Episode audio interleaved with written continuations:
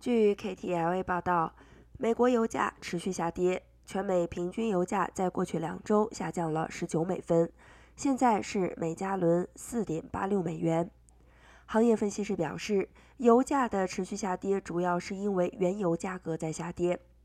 分析师吹逼 Landerberger 表示，假设原油价格没有突然上升，那么民众看到汽油价格继续下跌，每加仑十至二十美分。过去一个月以来，汽油价格已经下降了二十四美分，但跟去年同期相比，依旧是每加仑高出一点六六美元。